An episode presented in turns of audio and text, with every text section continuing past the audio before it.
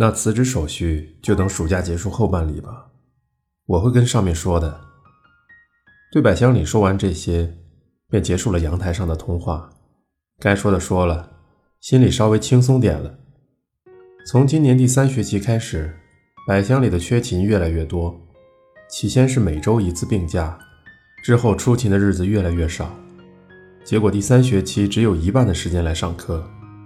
从四月起，他来学校的日子屈指可数。在这种状态下，他还能以主动离职的名义，而不是劝告免职的名义离开，我觉得全仗学校方面的仁慈。我用尽全力，长长的吐了口烟，看到阳台上没有烟灰缸，便慢慢的从口袋里掏出便携式烟灰缸。从阳台回到房间时，蔡都美一边看电视一边喝咖啡。红酒的下酒菜蓝纹干酪已经干了，那样子被人联想到被人抛弃的村落。我突然想到自己好像很久没回老家了。我在蔡都美的对面坐下，她却完全没有看这边。我想起来了，他只要集中精神做事，就会听不到周围的声音。我看着干酪，不知自己是该喝红酒还是咖啡。那下次见吧。蔡都美突然用让人读不出感情的声音说道。一瞬间，我差点想反问他在说什么。呃，啊，哦哦，不过桌上还没收拾。没关系，我会再发短信给你的。说完，蔡冬美露出了些许微笑，不过她嘴角的弧度很微妙，换个想法，可能就不觉得那是微笑了。给我回去，他的话是这个意思吧？我有点想不通，或许是因为我们并没有交往，我在这里蹭了这么长的时间。不过也好，总比最后不小心在这里过夜，两人的关系变得莫名其妙要好。想到这里。我道了谢，离开了蔡冬美的家。我把摩托车放在学校了，所以明早也得坐满员电车了。我搭上人满为患的电车，一路挤回家，心中满是不知对谁的怨气。可以和他结婚，想和他结婚，希望他和自己结婚，希望结婚让他永远成为自己的人。我第一次对他人产生这种心情。对象是百香里。居酒屋的事情过后，我们在学校里开始时不时有交流了，但不想让学生看到我们聊天的样子。而且大部分的事务工作都是在体育办公室里完成的，所以只有早晨和放学后，以及在办公室里遇到的少许时间能和他说话。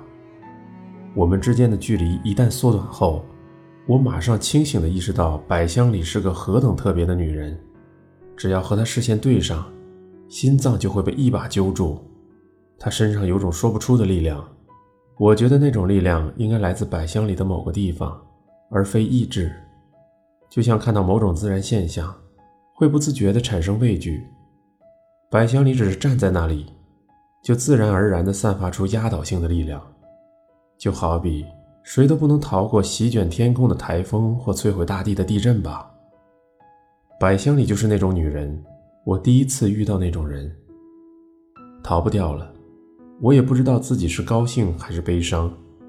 其实第一眼见到她时，就意识到她是个特别的女人。但我讨厌被比自己强大的东西束缚住。不知为何，我就是很害怕那种东西，所以至今都小心地避开它了。但如今已经迟了。只要和百香里说上一句话。直到晚上睡着时，心里都是热乎乎的。没能和百香里说上话的日子，看到的景象都会变得暗淡。这简直像中学生的恋爱。我绝望地想着，不，比绝望还惨。渐渐的，仅在学校见面已经不能满足我了。我开始在周末请她去吃饭或看电影。百香里是一位温柔矜持的女孩，好像身体也不是很好。时不时就会贫血和发烧，在一整年感冒都没几次的我看来，她的体弱显得如此神秘。她好像总是有些紧张，声音里透露着些许颤抖。每次听到那种声音，我都殷切地认为自己必须守护这个人。我给他小巧的脑袋戴上头盔，让他坐在摩托车后座，带他去奥摩多、日光、香根。来东京后就没怎么观光的他，无论去哪儿都会很开心的笑着，那种美丽的笑容，就像直击人心最柔软之处的针一般，让人苦涩的无处可逃。我找到了理想的女人，这简直就像奇迹。我觉得自己就像在东京的角落里，偶然找到了仅在孤岛存活的珍贵蝴蝶。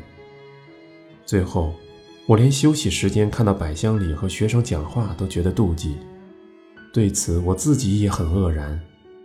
他总是被一大群学生围着，那时有个女生最黏他，那是个叫香泽祥子的一年级女孩。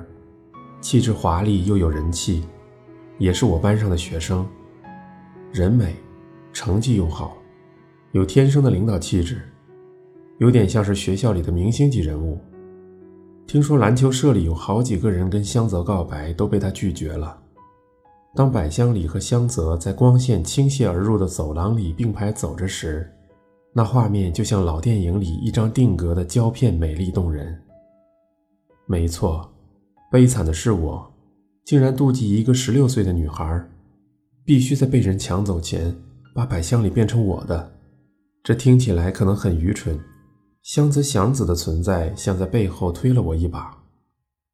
圣诞夜里，我和百香里用完餐之后，在通向车站的路上，我抱住她说道：“我喜欢你，所以请你也喜欢上我吧。”好的。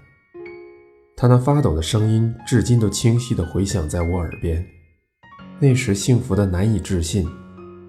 于是现在，我时不时害怕地想，那声音会不会一生都不会消失？